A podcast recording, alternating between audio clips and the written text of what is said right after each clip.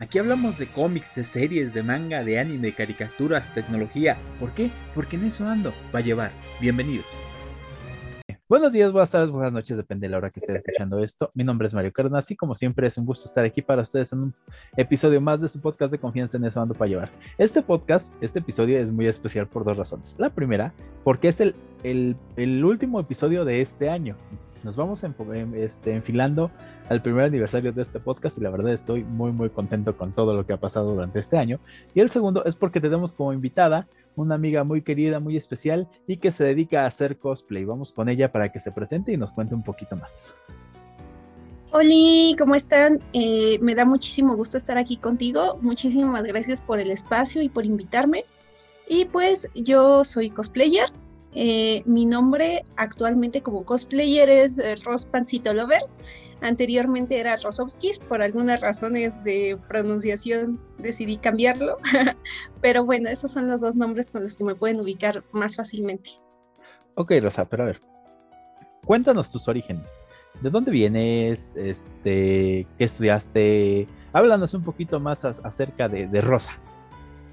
Ok, pues mira, eh, yo estudié en la licenciatura de artes visuales en lo que antes era la ENAP, la Escuela Nacional de Artes Plásticas. Y eh, pues empecé en el cosplay porque me llamaba muchísimo la atención eh, esa idea como de los disfraces. Yo creo que me empezó a llamar la atención porque cuando yo era niña, eh, debido a factores económicos, nunca tuve, por ejemplo, una fiesta de disfraces o, así como los niños ahora que les hacen sus fiestas temáticas y es que la princesa y el superhéroe y esas cosas, ¿no? Entonces, como que creo yo que siempre me quedé con esas ganas de experimentar lo que era disfrazarse. Y cuando vi que el cosplay implicaba, pues, hacer vestuario, hacer eh, los props o que armas de utilería y todas estas cosas y que implicaba muchas de las habilidades que pues yo ya había desarrollado con lo que había estudiado y con eh, pues otros pasatiempos que había tenido antes, pues a mí me atrapó completamente el cosplay. Entonces, eh, pues ya llevo en eso más de 10 años. Yo creo que han de hacer aproximadamente unos 13 años. Y en todo este tiempo he confeccionado para mí unos 120 vestuarios diferentes para otras personas, yo creo que ya rebaso los 600, eh, porque todo este tiempo me había dedicado también a hacer vestuarios para otras personas, este, como comisiones. Entonces, sí, yo creo que ya tengo una experiencia muy, muy grande en todo lo que es esta de la creación de, disfraces de todo tipo. Wow, o sea, yo no, no, no, no tenía idea de la cantidad de números que había detrás de los disfraces que has hecho para ti y de los disfraces que has hecho para alguien más. O sea, es, impresionante y aparte eres tú sola, ¿no? Sí, eh, me he acostumbrado mucho a trabajar yo solita, como que eh, luego soy muy quisquillosa con detallitos o con cositas, entonces como que luego no me gusta mucho cómo quedan si los hace alguien más. Y ahí estoy yo, ¿no? Como viendo cada detallito, eh, aprendiendo siempre nuevas cosas, porque pues evidentemente las, las habilidades que aprendes en una licenciatura no son, eh, digamos que no es todo lo que necesitas saber para dedicarte a otra cosa más especializada, ¿no? Entonces, en el caso del cosplay, pues he tenido que aprender a, un montón de cosas, o sea, he tenido que aprender a hacer maquillaje, a lo que te decía de la confección, de las armas de utilería, a peinar pelucas y todo eso siempre es estar aprendiendo. Entonces, por eso también es que me gusta mucho hacerlo yo misma. ¿Cuál fue tu primer disfraz? El primer disfraz que hiciste para ti. Pues la primera vez que que me disfracé fue una cosa bien improvisada. mi esposo trabajaba muy cerca de Metro Tlatelolco y ahí por Tlatelolco se hacía lo que es, no sé si todavía se vaya a hacer, lo que es Expo Entonces, en esos tiempos casi no había personas disfrazadas, ¿no? Eran muy poquitos. Eran tan poquitos que para motivar que la gente fuera disfrazada y el evento fuera más atractivo, te ofrecían entrada gratis si ibas disfrazado. Sí, sí, recuerdo. Entonces, él pasaba como que por ahí veía la fila de disfrazados, ¿no? Y me decía, oye, pues así hay que disfrazarnos y entramos gratis y, y, y bla, bla, ¿no? Y yo así de, oye, sí, pues suena divertido. Entonces ya buscamos eh, pues vestuarios muy sencillos que se parecieran un poco a nosotros o que pudiéramos utilizar nuestro cabello natural, por ejemplo, porque en aquellos tiempos era muy muy difícil conseguir pelucas, los pupilentes eran carísimos, eh, o sea, no había las facilidades que tenemos ahora los cosplayers, ¿no? De a veces hasta conseguir el traje ya completamente hecho. Entonces, eh, viendo anime, encontramos a un personaje que se llama Kia, que es de cabello castaño largo y muy delgadita, ¿no? Y morenita. Entonces mi esposo me dijo, pues mira, se parece a ti, deberías de hacértela, ¿no? Entonces el vestuario era tan sencillito que solo era un faldón blanco, una blusa negra, unos guantecitos negros y como yo en ese entonces no tenía como tanta experiencia en confección, pues dije, ah, pues creo que puedo hacerlo. Y ya me hice mi disfracecito y ya así nos fuimos a TNT y entramos gratis y pues fue muy bonito porque eh, la gente reconocía el personaje y se acercaban a tomarse fotos, a felicitarme porque me parecía mucho o que había quedado bonito el cosplay. Entonces, pues sí, es una sensación muy bonita. No, y supongo que fue mucho más bonito porque pues fue con tu esposo, o sea, fue un cosplay de pareja, me imagino. Eh, pues fíjate que en ese entonces como que no se nos ocurrió eso de hacer en pareja. El vestuario que llevaba él era un personaje de otro anime completamente diferente. Eh, pero sí, efectivamente, sí era bonito el ir acompañados y ir haciéndonos apoyo uno al otro, ¿no? Porque la primera vez que vas con cosplay, sí es como que, ay, si me ven feo y si se burlan de mí o algo así. Y en aquella vez íbamos eh, mi esposo, mi cuñado y yo. Entonces eh, estábamos tan loquillos y tan jóvenes y todo se nos hacía tan fácil que nos salimos disfrazados desde nuestra casa. Bendita juventud. Sí, y así íbamos en el metro y la gente viéndonos extraño, pero no nos importaba porque íbamos los tres juntos y pues lo íbamos disfrutando entre los tres, ¿no? Ajá. Este, entonces sí es muy lindo empezar así con alguien que sabes que te va a apoyar completamente en tus locuras. No, y aparte la respuesta, ¿no? Porque así como dices, pues también es, es chido eso de que no te lo esperas, que, que la gente se acerque a ti y te pida fotos y, y te diga, oye, qué bonito disfraz, o que te, te, dé para arriba. Entonces, eso es lo que te inspira para, para seguir con esto. Sí, fíjate que yo no estaba preparada para la cantidad de atención que recibimos en ese evento. O sea, yo sí imaginaba lo que era ir disfrazado porque ya anteriormente había ido a una edición de La Mole con unas amigas, de hecho ya habíamos platicado ellas y yo de hacer cosplay juntas, pero bueno, de disfrazarnos, ¿no? Porque no entras sabiendo el término cosplay, entonces dices es el disfraz y fin, ¿no? entonces habíamos platicado de disfrazarnos, pero como que nunca, nunca se pudo, o sea, nunca nos poníamos de acuerdo, no podíamos o algo, ¿no? Pero ya había visto yo en esa mole cómo iba la gente, les tomaban fotos y demás, pero muy normalito, por decirlo así, ¿no? O sea, como si estuvieras en una fiesta de disfraces y pues cada quien está en su onda y, en sus actividades. Pero cuando fuimos a la TNT, no sé, no sé si porque el ambiente era diferente o era un público distinto, no sé qué haya pasado, que sí era cosa de que nos detenían para tomarnos fotos y había, no sé, pasaba una hora sin que nos pudiéramos mover del lugar porque pasaba gente diferente y se tomaban fotos y fotos y fotos y no nos dejaban avanzar.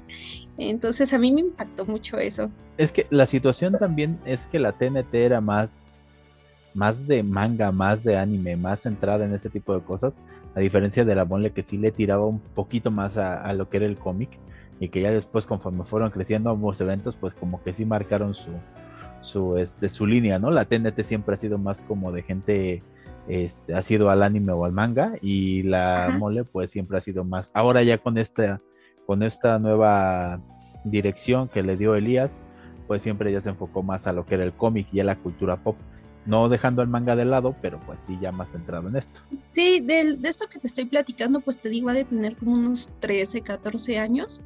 En ese momento los eventos sí eran muy parecidos en contenido. Había veces que te confundías y no sabías en qué convención estabas. pero la diferencia la marcaba principalmente el lugar.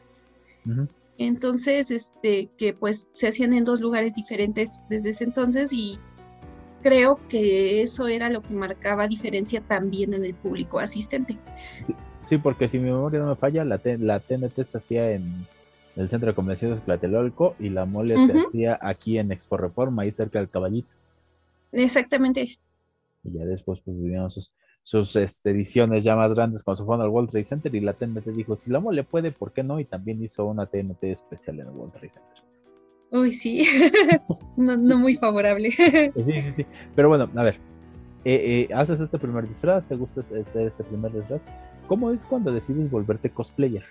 O sea, ¿cómo, es cuando dices, ¿sabes qué quiero hacer de esto? Eh, no, es que no sé si sea, o sea, sé que tiene muchísimo trabajo detrás, pero no sé si cuente como un empleo el ser un cosplayer. ¿Cuenta como un empleo ser un cosplayer? Depende de muchos factores. Eh, yo decidí convertirme en cosplayer tal cual, porque primero de este primer cosplay que te platiqué a el segundo, yo creo que pasó como un año de diferencia, porque entre, entre que estaba trabajando y estudiando al mismo tiempo no, no podía. O sea, simplemente no tenía tiempo de hacer otras cosas a veces ni de dormir, entonces que iba a andar yo pensando en cosplay, ¿no? Pero sí tenía la cosquillita de volver y de hacer este algún otro disfraz. Y sucedió que yo empecé a diseñar un personaje basado en una muñeca que tengo, que le tengo mucho cariño, y entonces la idea de este personaje era como una muñeca gigante, ¿no? O sea, una muñeca tamaño natural, con un vestido así con un montón de olanes, un maquillaje que pareciera piel de porcelana, pestañas enormes y demás. Y no sabía yo como que para qué, ¿no? O sea, dije, está bonito, lo quiero hacer, eh, lo quiero convertir en realidad y sacarlo del diseño, pero no sabía yo dónde utilizarlo, porque pues aparte como que para un Halloween tampoco pegaba, ¿no? Como que no ayudaba mucho. Y dije, bueno, eh, podría llevarlo a una convención. Al fin y al cabo ahí como que todo el mundo va disfrazado de un montón de cosas y no creo que alguien me diga que no es un personaje existente o algo por el estilo, ¿no? Entonces ya llegó otra TNT y ahí tuvimos como tiempo y ocasión de ir y de pues utilizar ese vestuario. Y entonces, sí, con el primero fue así la locura de que no nos dejaban ni caminar y así. No, con ese segundo vestuario fue todavía más intenso porque sí me esforcé muchísimo en que se viera muy impactante. Y de hecho mucha gente me preguntaba que si iba a participar en el concurso y cosas así, ¿no? Pero pues yo no sabía nada de eso tampoco. Solo iba como a dar la vuelta y a presumir mi, mi creación, ¿no? Entonces, este, me, de esa vez te digo, nos tomaron muchísimas más fotos, eh, fue como que el momento en el que dije, ay, pues creo que me gusta mucho, creo que me gusta mucho hacer vestuarios y creo que me gusta mucho la atención que me dan y ya pensé en estar haciendo vestuarios nuevos pues para cada ocasión que, apareciera, ¿no? O sea, para cada convención que saliera. Entonces, en ese tiempo, la, por ejemplo, la mole se hacía como tres veces al año y la TNT se hacía como cuatro o cinco veces al año. Y pues era prácticamente andar de convención en convención cada mes y medio, dos meses, ¿no? Entonces, como siempre tenía yo algún vestuario que me quería sacar para la siguiente convención, eh, se empezó a volver una actividad demasiado constante y ya cuando me di cuenta, pues ya, ¿no? Ya estaba ahí bien metida en el, en el pasatiempo, en el hobby y ya tenía una lista enorme de proyectos que me quería hacer y me empezaban a invitar a convenciones a otros estados y demás. Pero seguía siendo un pasatiempo totalmente, o sea, yo tenía mi trabajo aparte, estudiaba aparte y ya en algún momento hubo quien me preguntó quién me hacía mis vestuarios y yo le dije que los hacía yo misma. Entonces esa persona me dijo, oye, si te encargo uno para mí me lo podrías hacer y yo así de pues puedo intentar, ¿no? Entonces le hice un vestuario, le gustó muchísimo y sus amigos le empezaron a preguntar quién se lo había hecho y los mandaba conmigo y de pronto ya había mucha gente pidiéndome que les confeccionara y entonces ahí se empezó a volver mi trabajo, o sea, dejé un poco de lado el trabajo que tenía antes y empecé a dedicarme más a esto que le llaman cosmaker. pero ahí la cosa es que no es que mi trabajo fueran mis cosplays, ¿no? O sea, mi trabajo sí estaba surgiendo del cosplay, pero no en torno a mí, sino en torno a los pedidos que la gente me hacía. Y en esos tiempos no había como que nadie que pudiera decir, ah, pues es que yo me dedico a ser cosplayer, ¿no? No, o sea, era pasatiempo y listo. Pero ya de unos años para acá, sí ha habido personas que dejan totalmente sus empleos normales, por decirlo así, y se dedican de lleno a ser cosplayers. Entonces van a eventos, cobran, pues venden prints y demás cosas. Y este, pero no es tan fácil tampoco. No, es que sí, sí es un nicho bastante grande, ¿no? Eh, de hecho, creo que todo, todo este boom de los cosplayers empezó cuando, creo que justo cuando la mole le empezó a dar un giro a su, a su evento y que empezó a traer cosplayers internacionales, fue como que empezaron a decir, ah, mírase, como que se puede vivir de esto, de, disfrazarse, pero también la banda es bien canija, o sea, si no te pareces al personaje, si te echan, te echan un montón de, de, tierra encima. Pero ahorita que mencionaste los concursos, ¿alguna vez tú entraste a algún concurso de cosplay? Sí, he entrado varias veces a concursos, eh, sobre todo de TNT, porque en la mole siempre he estado involucrada dentro del evento de alguna manera, ya sea como eh, organizadora, como parte del staff. Hubo un tiempo en el que nos contrataban eh, a varios cosplayers, porque te digo que casi no había cosplay, o sea, casi no había personas disfrazadas en las convenciones. Entonces nos contrataban para que nos hiciéramos algún vestuario de algún superhéroe y fuéramos pues solamente allá a dar la vuelta al evento a tomarnos fotos con la gente. Entonces, obviamente, si yo estaba contratada para el evento, no podía participar en los concursos. Y la opción que me quedaba entonces era participar en TNT. Y ahí he entrado en tres concursos, de los cuales en uno he ganado el primer lugar, en el otro el segundo lugar y en el otro el cuarto lugar, creo, algo así fue. Pero, ¿y cuál fue el premio del primer lugar? Eh, ahí es premio este, económico. sí, sí, esa vez. Si, no quieres decir la cifra, no la digas. Pero... Sí, no, no te preocupes. En la primera vez que gané fue el primer lugar. Creo que gané como 5 mil pesos, algo así. 4 mil, 5 mil pesos, no recuerdo exactamente cuánto. Y en la segunda vez que gané, que fue el segundo lugar, también gané algo así como cuatro mil pesos porque ya habían aumentado un poquito los premios. Y en la otra, pues nada más gané muchos diplomas, pero fue bonito porque me dieron, por ejemplo, un diploma que había sido la concursante favorita de una de las invitadas, otro diploma donde había sido la concursante favorita de los demás participantes, o sea, se hace una votación interna antes del concurso para que escojan cuál es su favorito de entre todos y yo fui la favorita, entonces eso también estuvo bonito. Sí. También eh, daban premios, es que había como varias categorías, ¿no? Entonces, esa vez se me hizo súper chistoso porque me dieron el, reconocimiento de Top Cosplay. Top Cosplay era como la chica más guapa o el chico más guapo de la parte de todos los participantes. Ah. Pues me hizo súper chistoso porque yo sentía que el vestuario que llevaba esa vez pues no era como para esa categoría, ¿no? O sea, llevaba un vestuario de chita de, de DC Comics. Ajá en una versión de Amikomi que tiene como unas garras gigantes y unas patitas que parecen pantuflas. Entonces yo la sentía como muy, muy animal eh, tiernito, bonito. y muy chistoso ganar el top cosplay. Ajá, ándale. Entonces fue extraño ganar el top cosplay. Y así, o sea, esa vez me gané puro reconocimiento. Yo creo que fueron como cinco reconocimientos diferentes. Qué genial, ¿no? Pues es, es que, pues sí ha de ser muy chido que reconozcan así a esa, a esa calidad de tu trabajo, ¿no? Que, que, vean que le, echas, que le echas ganitas. Entonces, ¿cuándo fue la primera vez que estuviste en una convención ya con Mesan, por ejemplo, con Mesa? Eh, ay, Dios, no me acuerdo. Es que te digo que cuando yo empecé en lo del cosplay y cuando me empezaron a invitar a convenciones a otros estados, no se utilizaba eso de tener mesas. Era eh, simplemente te invitaban, por ejemplo, si te invitaban a otro estado, lo que se hacía era que te pagaban tus viáticos, eh, o sea, tu hospedaje, tu transporte, comidas, y tú ibas a, lo mismo que yo hacía acá en la mole trabajando, de ir a darme vueltas y tomarme fotos con la gente, a eso ibas de invitado, solamente a tomarte fotos con la gente, a ser parte del jurado del concurso y listo, eso era lo único.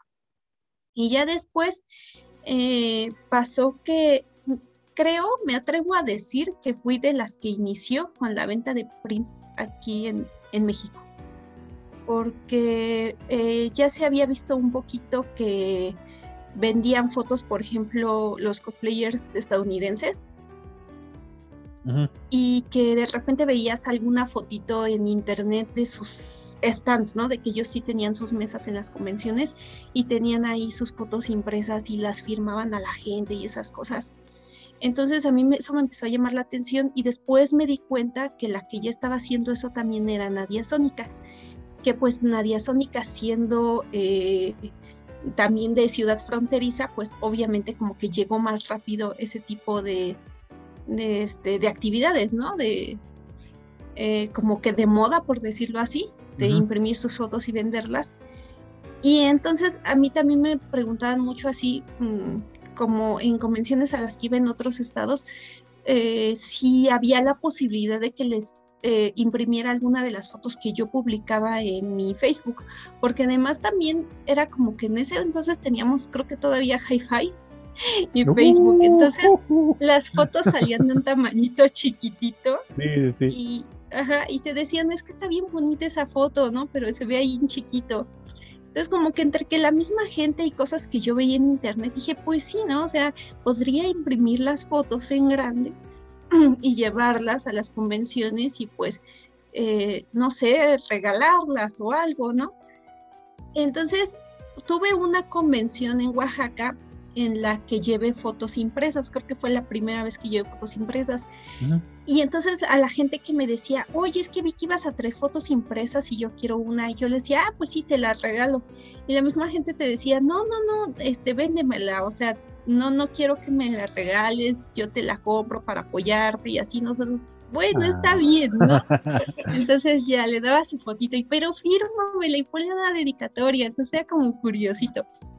Y ya cuando las convenciones vieron que ya estaba haciendo eso, ya eran así de, oye, pues te puse esta mesita aquí, pero era una mesita así, una mesita cuadradita chiquita en algún rincón de la convención, ¿no?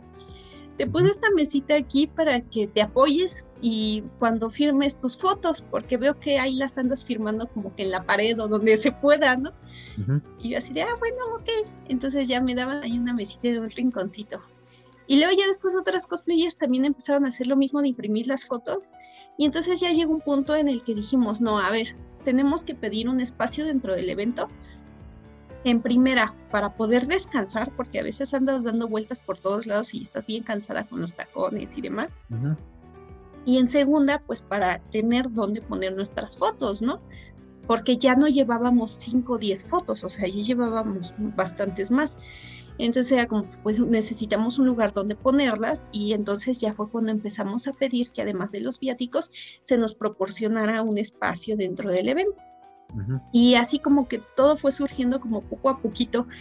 Creo, pero no estoy muy segura, creo que la primera eh, convención que me dio así ya formalmente un stand fue una convención de San Luis Potosí que se llama ECOM, porque mm, eh, ahí lo que pasaba era que ellos tenían pues sus invitados de todo, ¿no? Invitados, por ejemplo, actores de doblaje, ilustradores y demás. Entonces, obviamente a un ilustrador pues le da su espacio, su mesa para que dibuje, ¿no?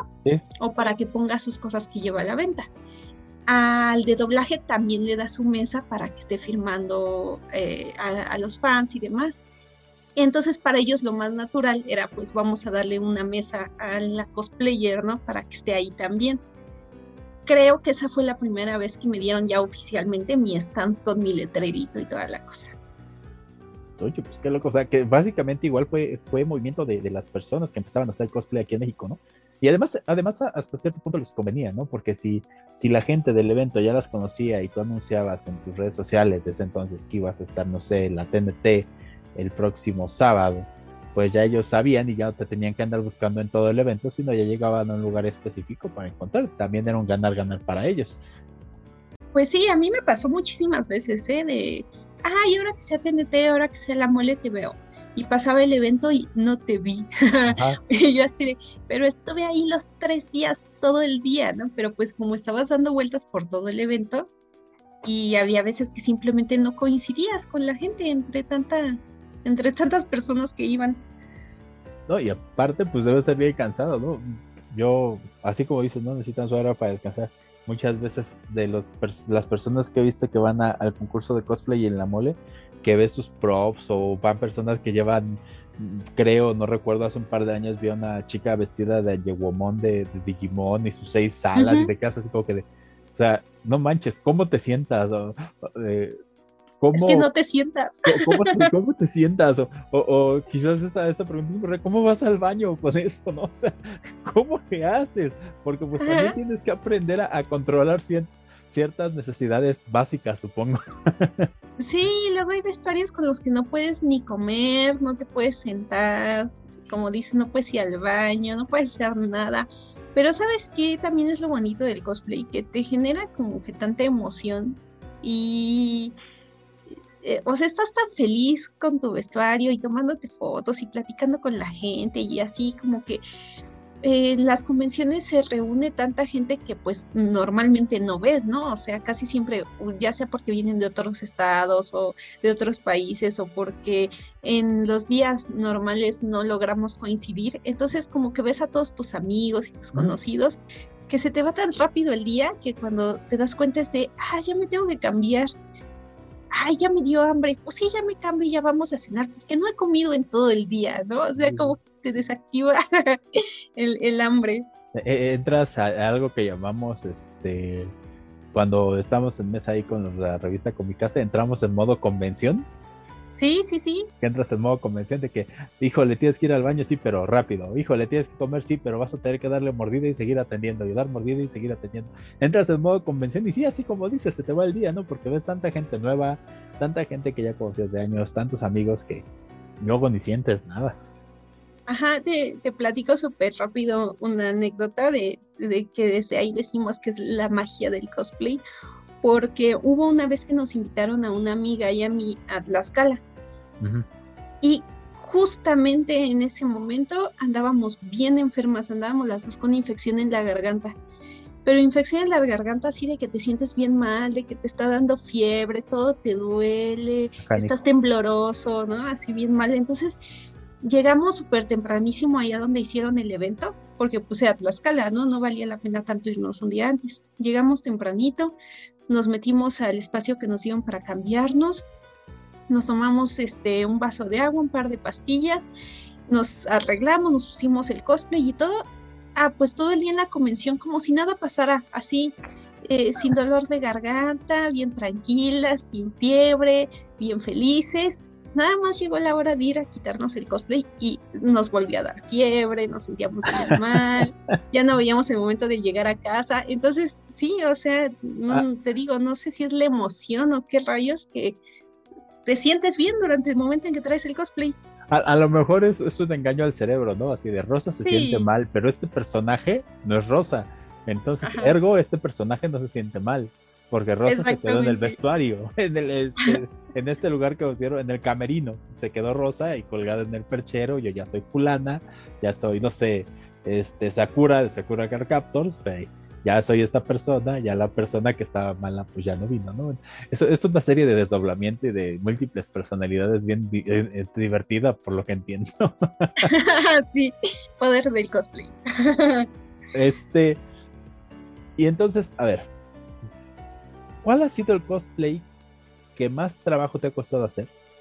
¿Y cuál es, el cosplay más sencillo? Aparte del de Kia, ¿cuál es el cosplay más sencillo que, que, has hecho?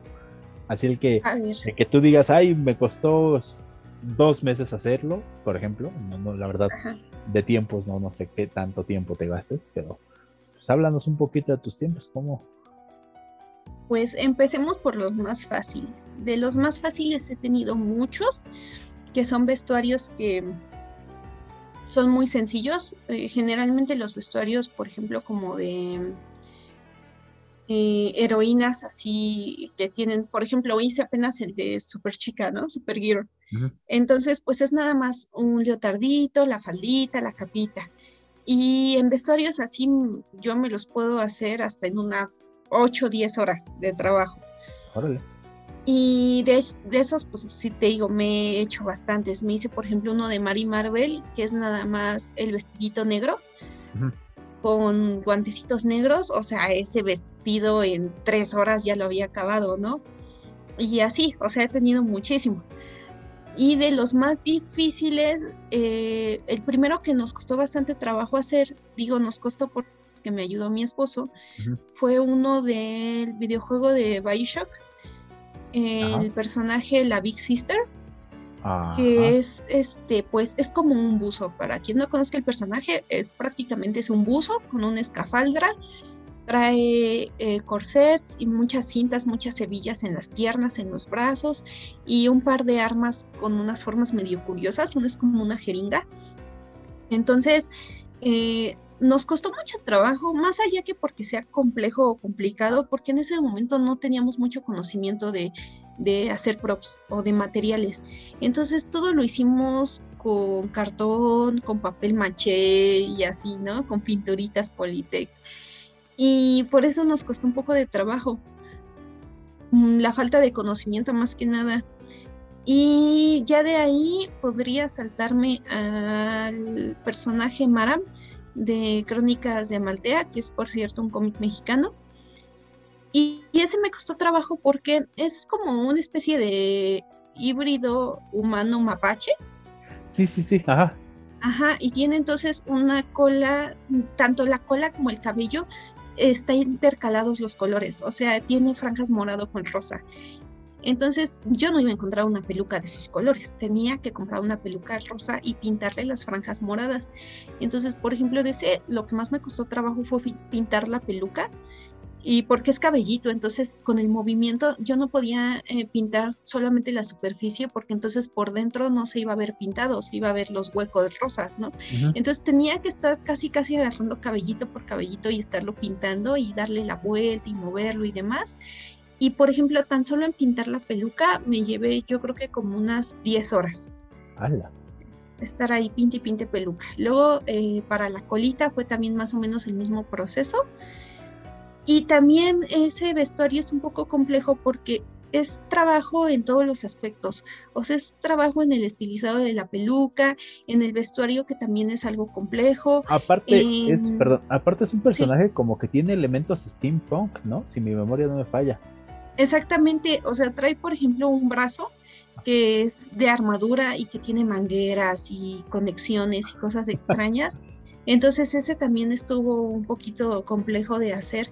Y luego, o sea, por si no fuera suficiente con la complejidad de la hechura del vestuario y de, de todos los accesorios, también es difícil de poner porque se requiere utilizar body paint.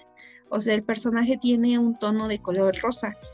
Entonces tenía que pintarme los brazos, la cara, el cuello y las piernas.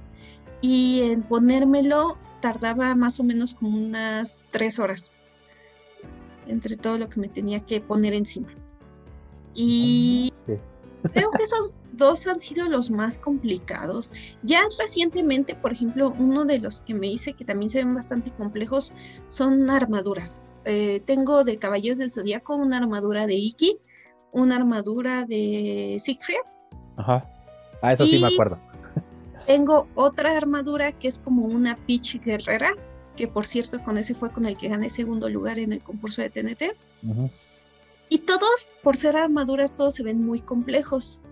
No me costaron trabajo tal cual, pero sí fueron eh, tardaditos de hacer por todos los detallitos que llevan y porque hacer armaduras es bastante cansado por todo el proceso que hay que, que hay que llevar. Sí, no, no, sí, es que sí, sí me acuerdo el, este, la armadura de Siegfried, creo que, creo que fue la mole antes de la pandemia cuando la, la llevaste a esa, a esa, a esa edición de la mole. Sí, sí me acuerdo mucho porque sí me gustó mucho el efecto de que le diste a la armadura y el casco. Pero, y, y, y, me da curiosidad porque cuando te pregunté, ¿y qué, qué material usaste? Es foamy. Sí, sí, solo se utiliza foamy de mayores grosores que el de la papelería, pero no deja de ser foamy. Sí, sí, es que es, sorprendente, ¿no? O sea, la, cantidad de trabajo que, hay detrás y que, no sé, es, impresionante. Pero a ver, Rosa, ¿tú a quién admiras? O sea, dentro de, este mundo de, del cosplay, por así decirlo, o fuera de él, ¿a quién admira Rosa? Pues dentro del cosplay hay un par de cosplayers en concreto que admiro mucho. Una es Kamui, la otra es Kimpatsu. Ambas hacen también todos sus vestuarios ellas mismas y hacen cosas bien locas. este, también hacen muchas cosas como de armaduras, manejan distintos materiales y son personas de las que he aprendido mucho y también por eso las admiro, porque saben muchísimas cosas, o sea, saben mucho de procesos para cosplay, pero no solamente lo saben y lo hacen y ya, sino que se toman el tiempo de hacer tutoriales, de enseñarle a la gente, de hacer libros, o, sea, llevan como que el cosplay mucho más allá de lo que es. Eh, dentro del cosplay en México, eh, admiro realmente a muchísimos cosplayers, o sea, cada vez que veo a alguna persona en una convención con un cosplay que me gusta por alguna razón o que eh, veo que hizo algo que le costó mucho trabajo hacer y que se aventó y que lo hizo y que lo llevó al evento, en ese momento es cuando se ganan mi admiración, porque una cosa es decir, ay, voy a hacer tal cosa, ¿no? Voy a hacer tal proyecto y otra muy diferente es concluirlo.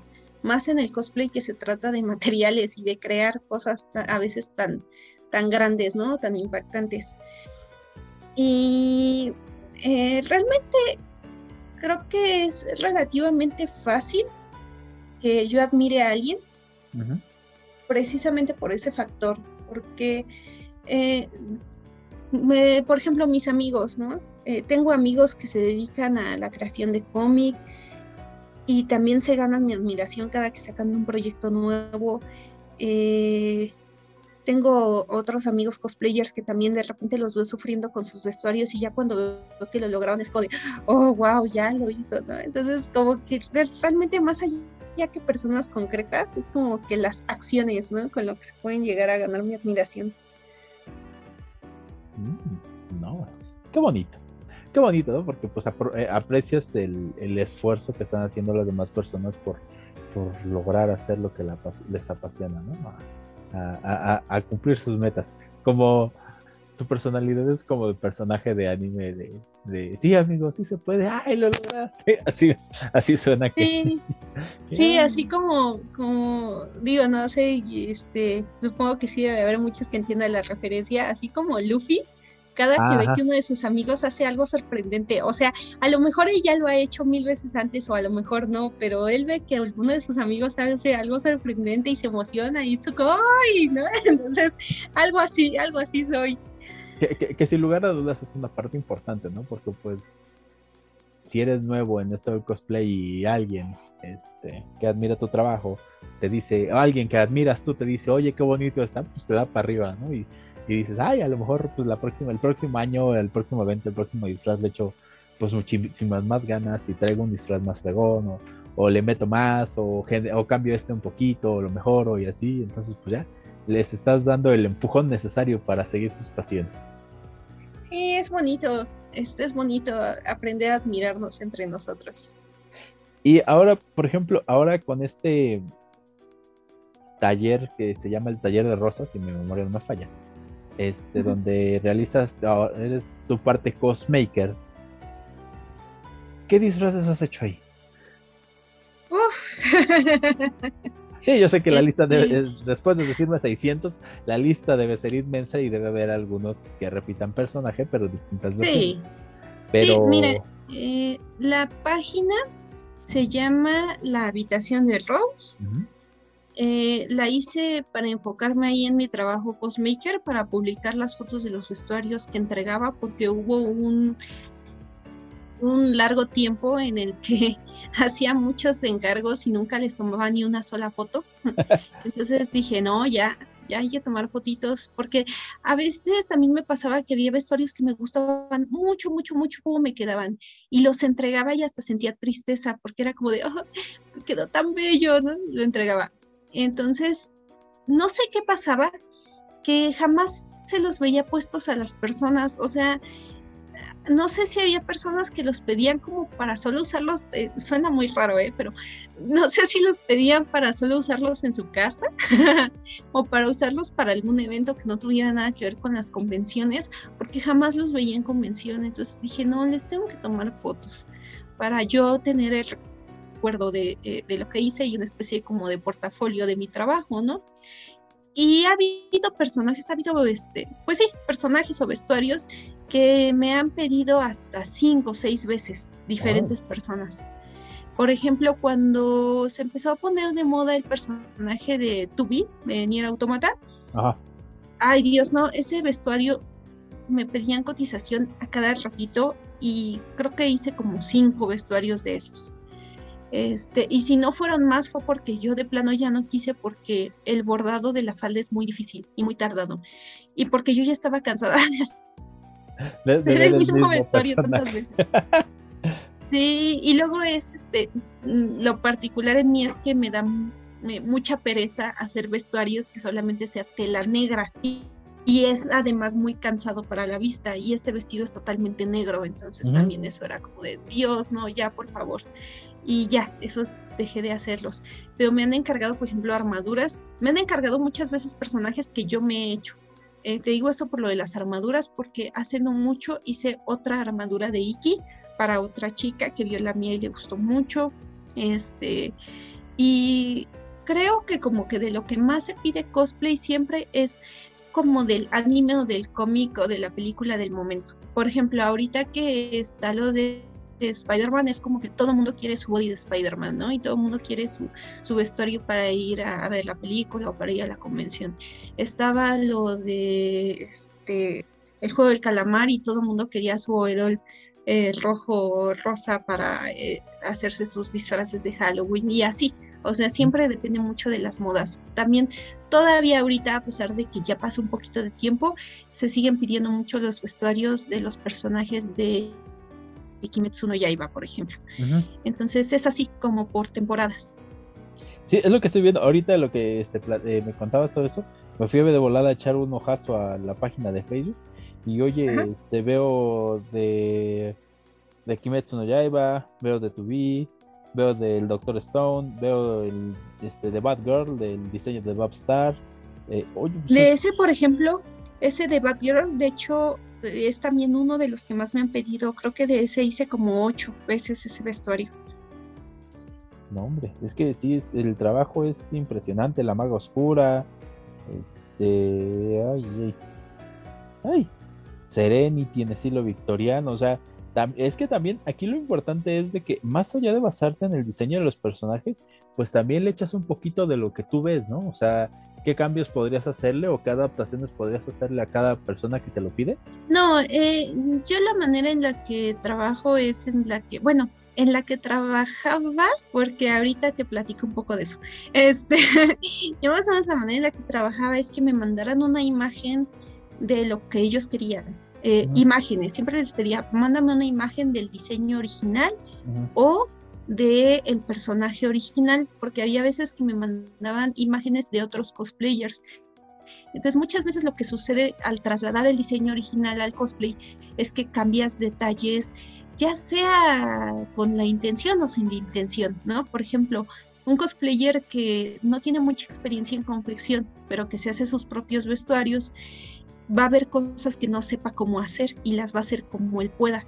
Entonces, en ese proceso de hacerlos como pueda, se van a omitir detalles o adornos o terminados específicos. Entonces, por eso yo les pedía imágenes del diseño original para yo poder ver tal cual como debería de ir. Y ya las adaptaciones que se hacían para el cliente era dependiendo de su complexión, de su estatura, por ejemplo, o de cosas que ellos me dijeran, sabes que, por ejemplo, esta falda es extremadamente larga, no quiero que quede tan larga porque va a ser estorboso, por decir algo, ¿no? Y entonces eh, ya se hacía el vestuario a su medida y ya para que ellos lo utilizaran. Eh, por ejemplo, en el caso de esta Serenity en estilo victoriana que me mencionas, no es que hayamos hecho la adaptación nosotros, sino que el diseño existe así por una ilustradora que hizo todas las Sailors en versiones victorianas y pues a esta chica le gustó mucho el diseño y me pidió que le confeccionara así el vestido. También ese es un asunto medio escabroso, ¿no? Porque ahora que mencionas esto de las versiones, muchas cosplayers yo he visto que sacan la versión sexy de, tal personaje, ¿no? Inclusive cosplayers hombres sacan versiones sexy de, de, tales personajes, ¿no? ¿Qué tan difícil se vuelve eso a la hora de, realizar el cosplay y de andar en una convención en un tipo de este disfraz? Ah, pues, perdón. Yo no suelo hacer versiones como sexys para, o más destapadas, por decirlo de alguna manera, para llevarlas a convención. A mí se me hace muy incómodo y muy inseguro, porque nunca falta el acoso, lamentablemente. Entonces, yo acostumbro a hacer eso a veces para sesiones de fotos. Y e, es raro, es raro que como cosmaker te pidan eh, ese tipo de versiones. Casi siempre te piden las versiones como oficiales de los personajes o como más normalitas, por decirlo de alguna manera. Y casi siempre que se arman ese tipo de sesiones o de versiones sexys, las arman eh, ellos mismos, los que los utilizan. Pero, por ejemplo, en mi caso, no me animaría a ir a una convención así como tan destapada, porque es que es incómodo en muchas maneras, o sea, es incómodo porque te vayan a acosar, pero también es incómodo porque si quieres lucir un vestuario tan destapado, tienes que mantener, por ejemplo, la pose todo el tiempo para todo el tiempo verte bien, ¿no? Entonces, yo creo que casi todos somos así de que nos sentamos o de repente estamos parados ya cansados y, y relajamos el cuerpo y se nos sale la lonjita y se nos sale la panza y... o ya nos encorvamos y ya salió la ajá, Sí, ajá. Y, y, este, y cuando tienes un vestuario muy destapado todo el tiempo, tienes que estar derechito, metiendo, metiendo el abdomen, este, pues que se vea bien, ¿no? Entonces, para mí es muy cansado y es muy incómodo. No, pues sí, sí, me imagino. Y así como dices, ¿no? El acoso también se vuelve parte de parte de, todo eso porque pues no tanto luego a veces el acoso en la en la convención per se, sino también que luego les toman fotos y, y vean este disfraz, no les quedó, es que no, es que no se parecen. Hace mucho vi un comentario de, ay, creo, creo que es alguien de, de un ilustrador que decía, no, si se van a vestir de personajes del slam, recuerde que ellos dibujan puro este blanco, si son prietos, pues para qué se disfrazan así, así de, amigo, pues, ¿qué te importa? ¿No? déjalos, déjalos disfrutar, ¿no? Porque a final de cuentas, a como yo veo el cosplay, es un em, homenaje, una especie de homenaje al personaje que te gusta con el que te identificas, ¿no? Pues sí, es una manera de mostrar tu gusto por ese personaje o tu gusto por el trabajo de, la persona que está creando ese personaje. Y pues eh, mm, es ilógico, o sea, es absurdo esperar que los cosplayers sean idénticos al personaje que están interpretando, simplemente porque a veces las proporciones que se dibujan son inhumanas. Entonces, ¿eh? No puedes, por ejemplo, esperar a decir que una chica sea idéntica a Sailor Moon. O sea, la chica puede ser toda lo hermosa, eh, rubia y delgada que tú quieras, pero nunca va a tener unas piernas de metro y medio de largo. Entonces, este, como que la gente a veces no capta eso. Y sí podemos hacer muchos trucos visuales para parecernos lo más posible al personaje, ¿no? O sea, por eso es que se utilizan las pelucas, los pupilentes, eh, que las fajas, que los rellenos y demás. Eh, pero eso también ya queda consideración de la persona que esté utilizando el vestuario. Y es que también lo que no entiende mucha gente a veces es que dentro del cosplay se puede abarcar desde el, disfraz más sencillo que te hayas ido a comprar eh, a cualquier eh, tienda incluso de autoservicio, por ejemplo, ¿no? Que tengan disfraces de Halloween y te compras tu disfraz de Halloween y te vas a la convención con tu disfraz de Halloween y, eso ya tú ya lo puedes llamar cosplay. Y abarca desde ahí hasta, por ejemplo, una caracterización. O sea, una caracterización en la que utilices prostéticos, en la que te lleves mucho tiempo de producción para ser idéntico al personaje. Toda esa gama tan amplia es lo que abarca el cosplay, pero la gente que juzga cree que todo el cosplay tiene que ser nivel caracterización. No, y está cañón, ¿no? Y, es que al final de cuentas, pues yo en mi caso lo he hecho, ¿no? Yo soy muy fan de Mario Bros. He ido a las convenciones disfrazados de Mario Bros. Y así como dices, ¿no? Se siente bien chido que la gente te reconoce, le gusta lo que llevas, este, aunque sea, no sé, ya reciclaste un overall, ya lo pintaste, ya hiciste, en mi caso, por ejemplo, mi versión favorita de Mario Bros. es la de Super Mario World, ya este, me hice la capita, ya esto y esto, ¿no? Pero ya implica también un esfuerzo y pues sí, así como dices, no se siente chido que la gente te, te, este, te, admire el, el, poco o mucho trabajo que has hecho por ello. Sí, sí, siempre es este, una motivación, o sea, tú lo puedes hacer porque a ti te nace o porque tú tienes ganas de hacer cosplay y porque a ti te gusta, pero definitivamente que llegue una persona y te diga, oye, qué bien te quedó, oye, qué bonito, o un niño, por ejemplo, cuando los niños te llaman por el nombre del personaje y se emocionan y te saludan y eso, todo ese tipo de cosas pues te motivan muchísimo más.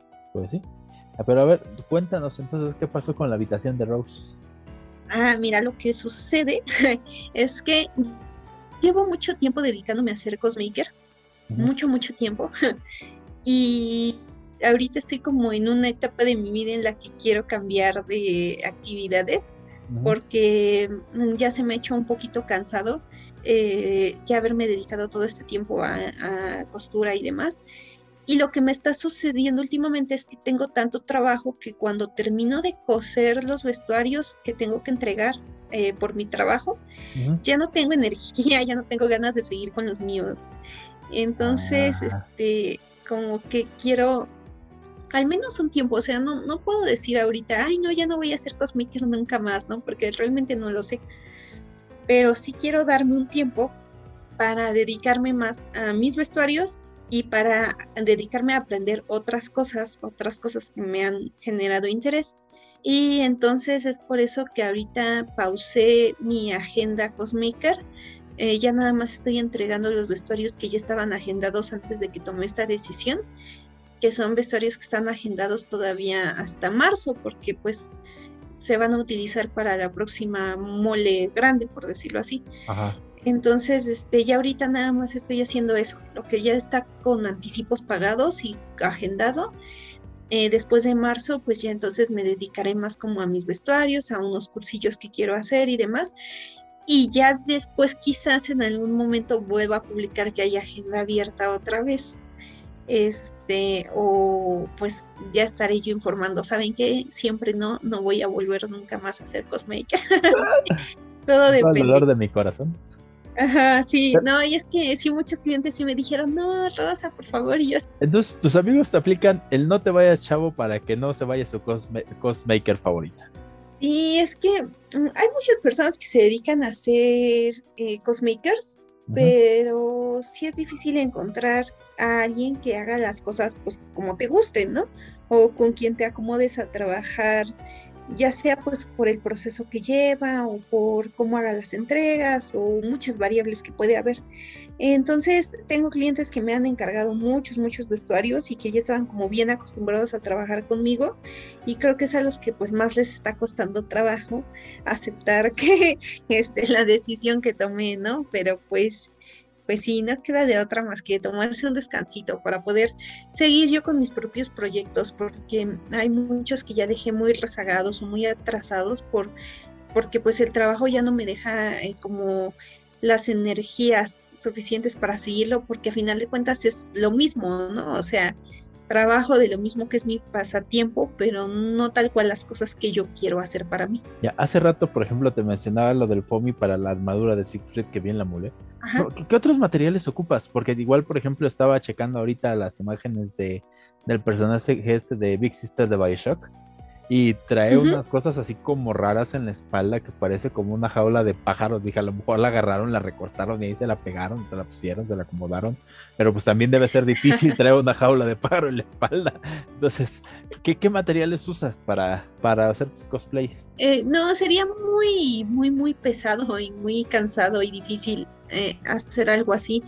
Todo lo que se intenta es como emular las cosas que se ven en cuanto a, por ejemplo, metales, casi siempre utilizamos foamy y se le da un acabado específico con diversos productos para que parezca metal, pero para que sea lo suficientemente ligero como para que te puedas hacer una espada enorme o un escudo gigante y no te esté pesando mil kilos durante la convención, ¿no? Y lo que se hace más bien es manejar armazones, es así de metal, pero que pueden ser como de alambre o de varillas o cosas, varillas eh, delgaditas, cosas así más, este, más ligeritas que si todo el prop fuera de metal. Para lo que es el vestuario, pues se utiliza todo tipo de telas, no nada más las típicas telas que utilizas para eh, ropa del día a día, sino que muchas veces recurrimos a ir, por ejemplo, al área de tapicería, a conseguir viniles o pieles. Yo no manejo pieles, pero hay quienes sí lo hacen eh, para eh, también los vestuarios. Y creo que, pues, por ejemplo, las cosas más raras que llegas a utilizar son más bien como para el maquillaje. Por ejemplo, yo para un vestuario de Beetlejuice utilicé musgo. Entonces, para que tuviera así, bueno, no sé si te has dado cuenta que tiene como su maquillaje blanco, blanquisco, pero pues como sale de, la tierra, pues tiene creciéndole plantitas y musgo por la cara y por la cabeza. Entonces, para hacer mi peluca de Beetlejuice y para el maquillaje utilicé musgo de verdad. Entonces, a veces son como detallitos así, ¿no? Cositas que no se utilizan tan seguido, pero que a veces ayudan a darle más realismo al personaje. Qué fuerte.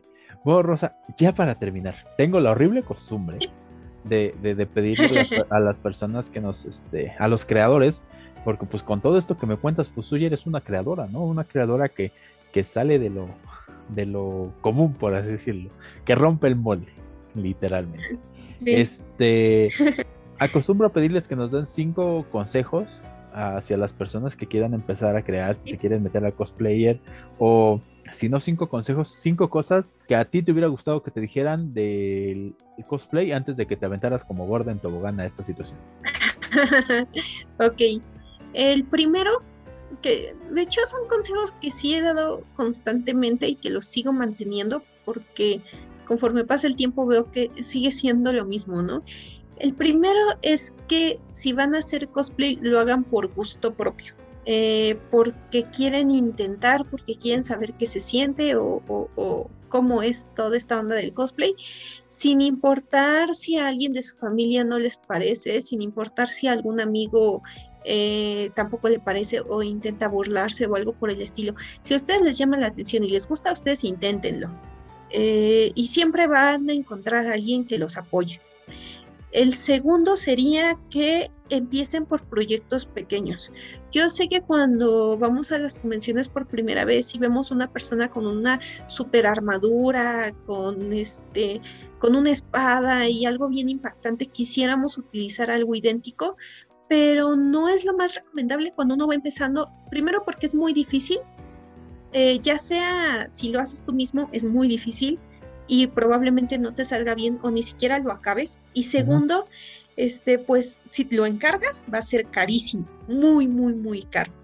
Entonces, a veces nos pasa que si empezamos con un proyecto muy ambicioso, nos quedamos a mitad de camino. Si nos quedamos a mitad de camino, pues entonces no vivimos esa experiencia completa y no sabemos realmente qué se siente hacer cosplay, porque hacer cosplay pues abarca muchas cosas. Por ejemplo, para mí es desde ver un personaje del que me enamoro, ya sea visualmente o por su personalidad, o que me identifico o cualquier cosa, hacerme el vestuario, estar buscando los materiales, estar haciendo el vestuario, ponérmelo, experimentar, ponérmelo para ir al evento, para que la gente también lo vea y posteriormente ver mis fotos. Eh, pues que me tomaron ese día o una sesión de fotos que me hice, o sea, es una experiencia muy grande y si te quedas a mitad de camino en el me voy a empezar a hacer este y haces dos piezas y luego lo abandonas, no, pues ya ahí, ahí quedó, ¿no? La experiencia cosplay. Entonces busquen cositas sencillas para los primeros vestuarios que se quieran hacer. Ese fue un consejo muy largo, perdón, los siguientes serán un poco más cortos. Ah, no, no, está bien, está bien. Pero quería explicarles la idea completa, porque sí he visto mucha gente que le sucede. Entonces, este, pues el tercero es que eh, si lo hacen ustedes mismos, no dejen de aprender. Ya tenemos a la mano muchos tutoriales, en YouTube podemos encontrar un montón de cosas.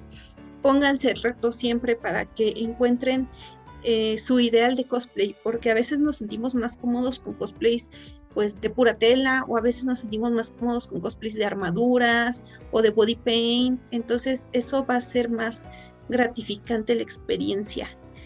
El otro si el, el, cuarto sería es que si ustedes no quieren hacer, no se quieren involucrar en la confección del vestuario, solo lo quieren utilizar, recuerden que no tiene nada de malo. O sea, hay mucha gente que sentencia a los cosplayers así de, ay, pues sí, pero es que no lo hizo él, ¿no? No, no, no, o sea, eso no tiene que ver nada. Eh, si quieren ser cosplayers, pero mm, sus habilidades o su disponibilidad de tiempo no les da para hacer el vestuario, encárguenlo sin ninguna culpa, con alguien que sepa que les pueda ayudar y solo busquen como muchas referencias, ¿no? Y pues ya el último sería que traten de disfrutar sus vestuarios al máximo. Eh, ya una vez olvidándose del que dirán, estando en la convención con gente que tiene gustos parecidos a ustedes, van a ver que ya no van a sentir pena, se van a sentir súper a gusto y no van a poder esperar por la siguiente ocasión de volverse a poner su cosplay. Oye, eh, son muy buenos consejos, la verdad, Rosa. Muchísimas gracias. Este, sí, es, sí, sí, son muchas cosas que a veces das como por sentado, ¿no? Que, que igual te volvemos a lo mismo, ¿no? La, la, la, gente es gandalla, la gente luego es canija y, critica todo, pero pues que, que, lo intenten hacer y que vean qué tan fácil, qué, tan fácil dicen que es. Y entonces, Ajá, es que esa es la cosa, o sea, la gente que más te critique es la que no va a tener ni idea del trabajo que conlleva hacerlo. Y que pues a final de cuentas ni te lo están pagando ni te están ayudando en nada como para quejarse. Así que creo que eh, no nada más en el cosplay, yo creo que en cualquier ámbito en el que estemos tenemos que aprender a, no hacer caso a todo ese tipo de críticas. Bueno, Rosa, pues ya, eh, ¿dónde te encontramos? ¿Dónde ven tus fotos? ¿Dónde ven tus cosplays? ¿Cuáles son tus redes sociales? Pues mira, mis redes sociales que más utilizo son eh, Facebook, Instagram y Twitter. Ahorita donde estoy más es en Twitter porque Facebook e Instagram como que ya se me dificulta un poquito por los algoritmos raros que manejan.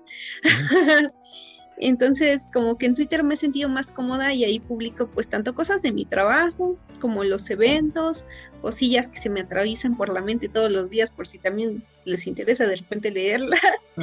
y en las tres redes sociales me encuentran como Ross Pancito Lover y pues este también voy a estar próximamente en el evento de la mole en el Room Sales Christmas. Eh, voy a estar en el Cosplay Ali entonces, ay, no me acuerdo ahorita bien del número del stand, pero por ahí voy a andar. Es el próximo, bueno, estamos grabando esto para que se den una idea. Eh, estamos hoy a domingo 5 de diciembre y ella va a estar 10, 11 y 12, ¿verdad? ¿Es el Room Sales? Sí, exactamente, 10, 11 y 12. Ok, Rosa. En World Trade Center. Ok, Rosa, pues muchísimas gracias por este por regalarme un, un tiempecito de tu domingo. Y este, yo sé que igual tiempos para convención para ti pues deben ser algo pesados porque estás detallando eh, pues trajes y demás, preparando props y eso, pero pues agradezco mucho que, que nos hayas, me hayas brindado un cachito de, tiempo para platicar de esto, que ya, ya teníamos por ahí este, platicado y atrasado, lo íbamos postergando. Sí, sí, no, no te preocupes, muchas gracias a ti, todo un gusto. Ah, muchísimas gracias, Rosa. Y amigos, pues muchísimas gracias por escucharnos. Como les dije, pues este es el último episodio de este 2021. Muchísimas gracias por escucharnos. Nos, el próximo año, pues vamos a seguir con este ciclo de entrevistas a creadores. Eh, ya igual ya fui apalabrándome con muchos, pero todavía no organizo bien la agenda de cómo vamos a andar. Eh, pues felices fiestas, eh, que el año que entra venga con con muchas, muchas, muchas cosas buenas para todos ustedes. Y pues también el año que entra el primer episodio va a ser nuestro episodio de aniversario, así que a ver a quién jalamos para que platiquemos ese día. Nos vemos el próximo año. Hasta luego. Adiós. Adiós. Muchas gracias por acompañarme en el episodio de hoy. Recuerden seguirme en las redes sociales del programa para enterarse del podcast, de los temas y también si quieren que hable de algún tema en específico o les interesa participar en algún episodio del podcast, pues déjenme un mensaje y ya lo vamos armando. Hasta luego.